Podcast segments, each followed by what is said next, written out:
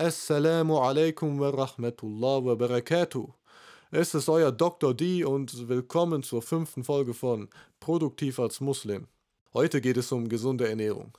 Und ich will ein paar Minuten erklären, warum sollten wir überhaupt gesund essen. Was passiert da mit uns? So. Oder was gäbe, gäbe es für Gründe, warum, warum soll ich das überhaupt tun?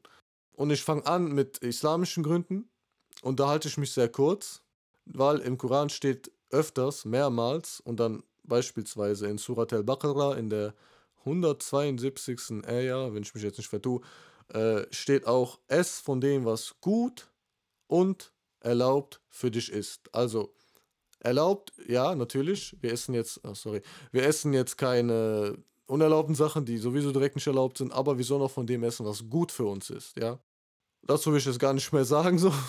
ich glaube, das erklärt, äh, das erklärt die Sache für sich selber. Nur noch ein Hadith, der hat nämlich noch eine schöne Weisheit drin.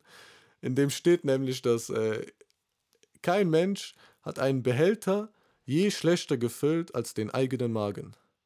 Und jeder Sohn von Adam, also jeder Sohn von Adam, jeder Mensch, heißt das, äh, soll ein Drittel des Magens mit Essen füllen, ein Drittel mit äh, Wasser und ein Drittel mit Luft. Den kennen wahrscheinlich viele. Was ist noch der Schöne an diesem Satz? Wir sollen uns nicht voll fressen. Das ist auch einfach nicht gesund, sich voll zu fressen.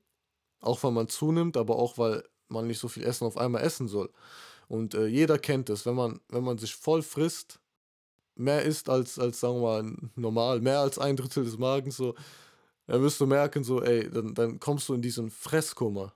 So nenne ich das immer. Du wirst einfach, du bist erstmal ein, zwei Stunden bist du müde. Knockout. Also du, sowieso Sport kannst du ja sowieso vergessen mit vollem Magen, aber auch alle anderen Sachen. Du, es ist ja auch ganz logisch, dein ganzes Blut, das geht äh, in Richtung von deinem Verdauungstrakt und äh, in deine Darme und der Körper muss sehr viel Energie, sag mal, nicht verschwenden, aber benutzen, um das Essen zu verdauen. Verdauung ist nämlich ein, ein schwieriger Prozess und äh, und verbraucht vor allem, ja, wie gesagt, äh, sehr viel Blut und sehr viel Energie und die wird dir dann bei anderen, an anderen Bereichen wird dir auf jeden Fall fehlen. Das ist ein Grund, warum man sich auf keinen Fall zum Beispiel mittags vollfressen sollte. So, man muss sich nicht äh, den ganzen Tag voll essen, so, sowas gibt's nicht. Und das wird dich in dem, was du machst, auf jeden Fall schlecht beeinflussen. So, jetzt kommen wir mal zu mehreren gesundheitlichen Fakten. Manche davon werde ich euch gar nicht erzählen. Also jeder weiß, was Cholesterol ist. Und äh, jeder weiß, dass man davon einen Herzinfarkt kriegt. Wahrscheinlicher, also man kann niemals nie sagen, aber man kann immer die Risikos erhöhen und uh, jeder weiß, dass Rauchen schlecht ist. So. Da, da gehen wir jetzt nicht drauf ein, weil ihr sollt ja was Neues lernen. ich komme jetzt mit ein paar Fakten, die vielleicht neu sind. Ähm, wir fangen an mit mentaler Gesundheit. Essen hat wirklich einen Einfluss auf mental, wie du dich fühlst und auch dein Risiko auf mentale Krankheiten. Heißt zum Beispiel Depression. Und genau das äh, findet man auch in Studien wieder, dass zum Beispiel eine mediterrane Diät, das ja eine Diät mit Fisch und viel Gemüse und Früchten, wirklich assoziiert ist mit weniger Depressionen und, und auch weniger depressiven Symptomen, die ja jeder auch hat im Leben, so sagen wir mal in, in gewissen Maßen depressive Symptome. Und die sind damit halt weniger in Verbindung gebracht. Stattdessen sind Diäten mit viel Fett und viel Zucker haben sogar ein Risiko gezeigt für Depressionen oder depressive Symptome. Dann gibt es noch ein Thema namens Antioxidantien. Äh, dazu muss man sagen, man weiß noch nicht genau, was und also man weiß noch nicht genau, was das ist. Zumindest es gibt so viele Formen davon, dass man das kann das noch nicht so in eine Schublade stecken und man weiß noch nicht genau, ob das gesund ist, muss ich dazu sagen. Aber es haben Studien gezeigt, dass auch für die mentale Gesundheit äh, Antioxidantien wie zum Beispiel Polyphenol aus dem grünen Tee, grünen Tee, das, das haben wahrscheinlich viele gehört, dass da Antioxidantien drin sind. So, es wurde gezeigt, dass das auch gut für die mentale Gesundheit ist. Das glaube ich auch gerne. Dann kommen wir noch zu äh, einem anderen Thema. Und zwar den Einfluss auf Schul- und Studiumleistungen.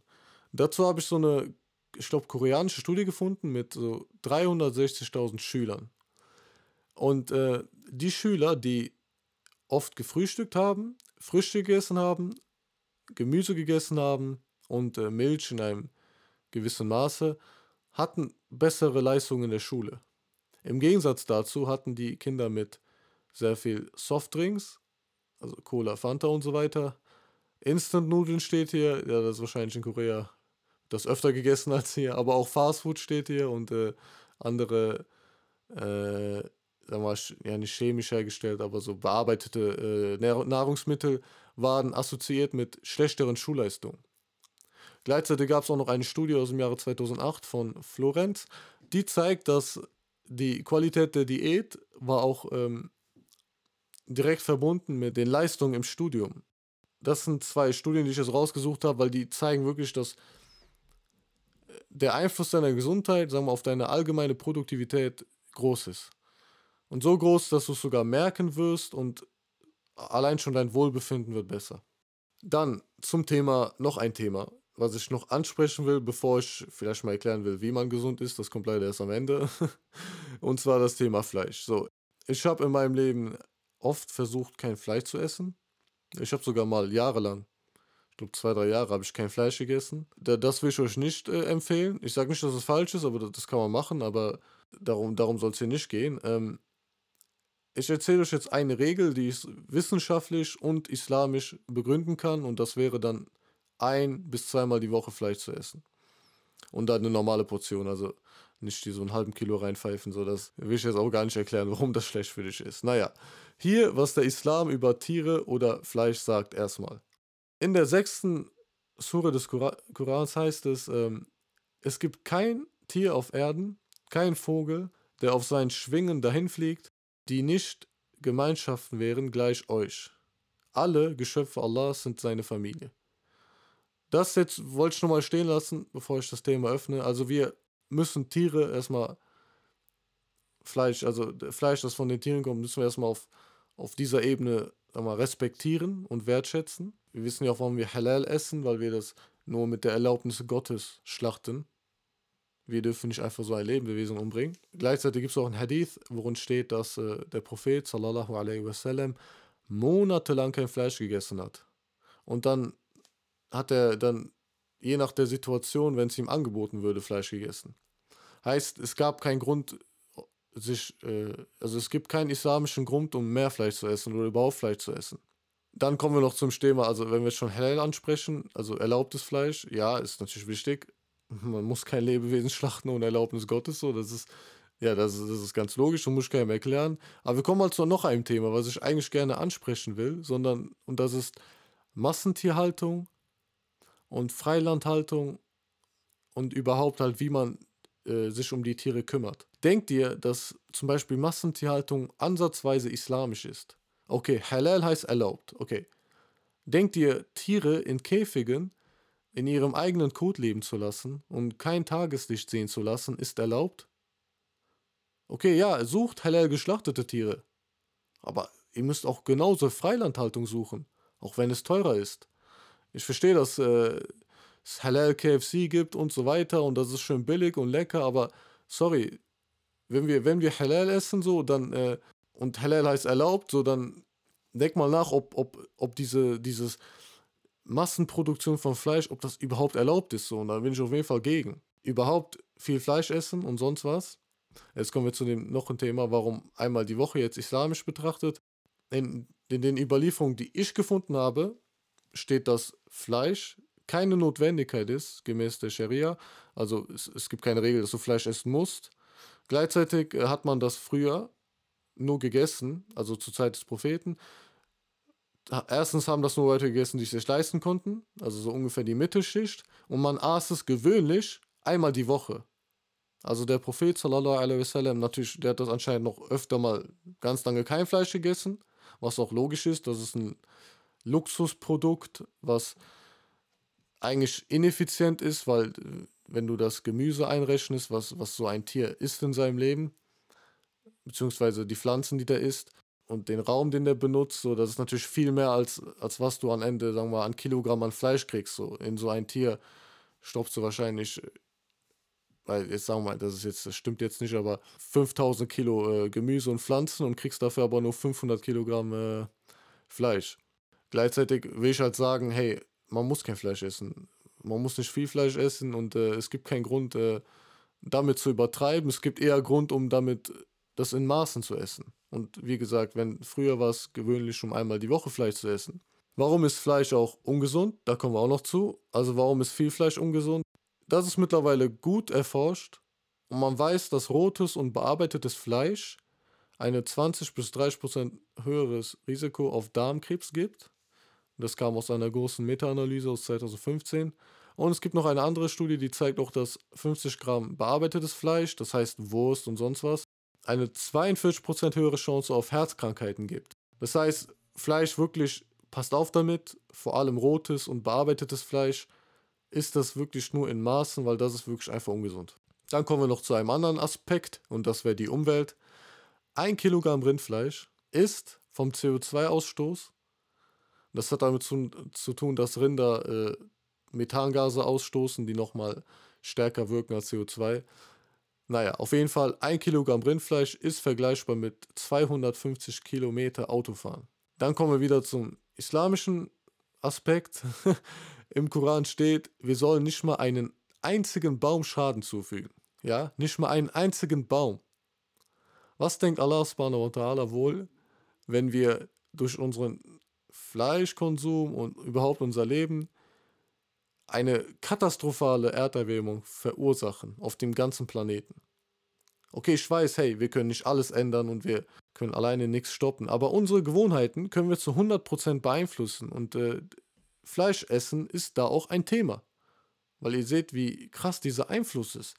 Ein Kilogramm Rindfleisch die Woche essen, das machen wahrscheinlich in Deutschland die meisten so. Und äh, das ist wie 250 Kilometer Autofahren. Also es hat einen krassen Einfluss. Und in Amerika war das sogar, würde jeder mit Fleisch essen aufhören in Amerika. Man muss dazu sagen, Amerika, da isst man sehr viel Fleisch. Aber würde jeder dort mit Fleisch essen aufhören, wäre der Umwelteinfluss, also die, der schlechte Einfluss auf die Umwelt von Amerika 5 bis 10 Prozent weniger. Und das ist, das ist eine Menge, weil wir müssen nicht, sagen wir mal, wir, wir müssen unsere Gasausstoße, sagen wir mal, die nicht auf Null verringern, was gar nicht möglich ist aber wir müssen sie auf jeden Fall vermindern. So, alleine schon Fleisch hat so einen großen Einfluss, obwohl so viele Autos und Flugzeuge rumfliegen. Da muss man sich wirklich mal Gedanken machen. Also es ist größer als man denkt.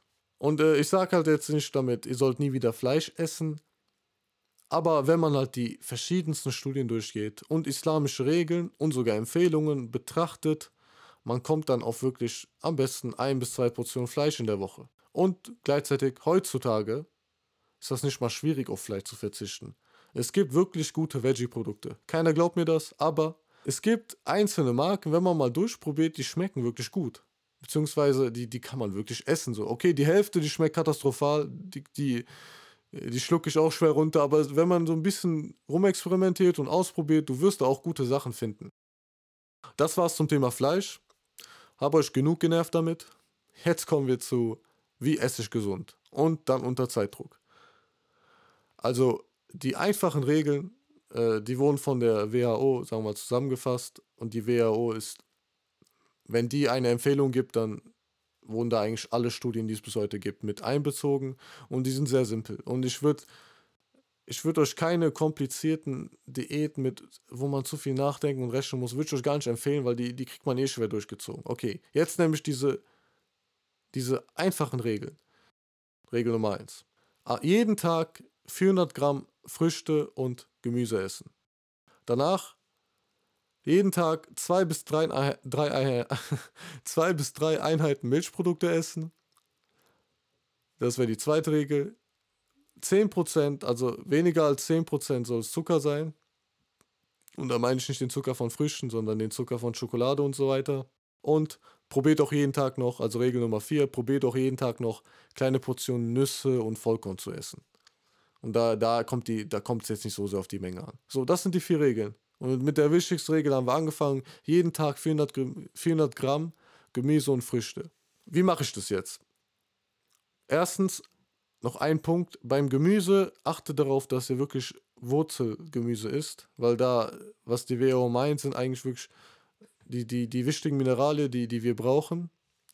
Die, die sind wirklich im Wurzelgemüse. Was ist Wurzelgemüse? Wurzelgemüse ist immer, wenn du die Pflanze isst. Das heißt zum Beispiel eine Karotte.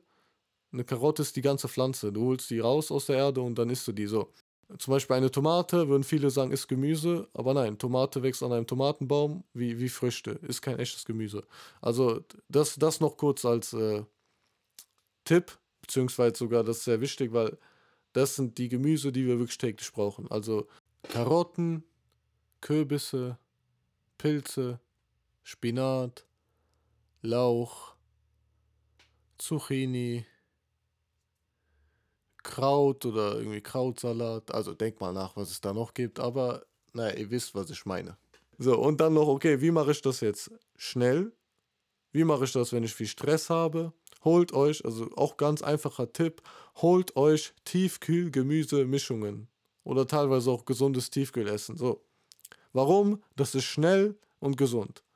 Mittlerweile gibt es sogar eigentlich gute äh, Tiefkühlmischungen und sonst was. Also ich habe welche, da sind, da ist alles drin. Da sind Linsen drin, Karotten drin, Quinoa drin, äh, Spinat drin und so weiter. Und wenn, wenn ich noch be bestimmte Sachen da drin will, dann, dann hole ich mir die noch einzeln und mische die schnell. So.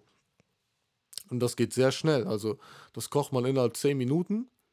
Und ganz wichtig, tiefgekühlte Produkte haben mehr Vitamine als alles, was angeblich frisch im Supermarkt liegt. Und das ist auch ganz logisch, weil die Sachen, die werden ja irgendwo gepflückt, wahrscheinlich in Spanien oder so sind die im, auf dem Frachtschiff oder sonst was und dann liegen die noch im Supermarkt teilweise Tage rum.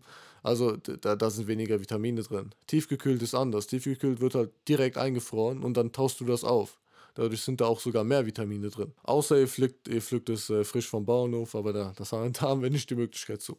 So, und wie gesagt, also guck mal, was es da bei euch gibt in eurem Real oder Edeka oder sonst was. Und guck mal, ob ihr da was, was Schnelles und Gutes findet. So, das, das ist, was ich oft versuche. Und dadurch habt ihr wirklich die, die gesunde Ernährung, die euch weiterhelfen wird, im, egal was ihr macht, egal im Sport oder allgemeines gesund bleiben, nicht krank werden, euer Wohlbefinden, euer Studium, eure Schule oder sonst was. Es wird euch wirklich überall helfen. Das war's, das war die Folge. Ich hoffe, ihr könntet irgendwelche Tipps noch oder rauskriegen oder habt irgendwas gelernt. Bis zum nächsten Mal. Assalamu alaikum.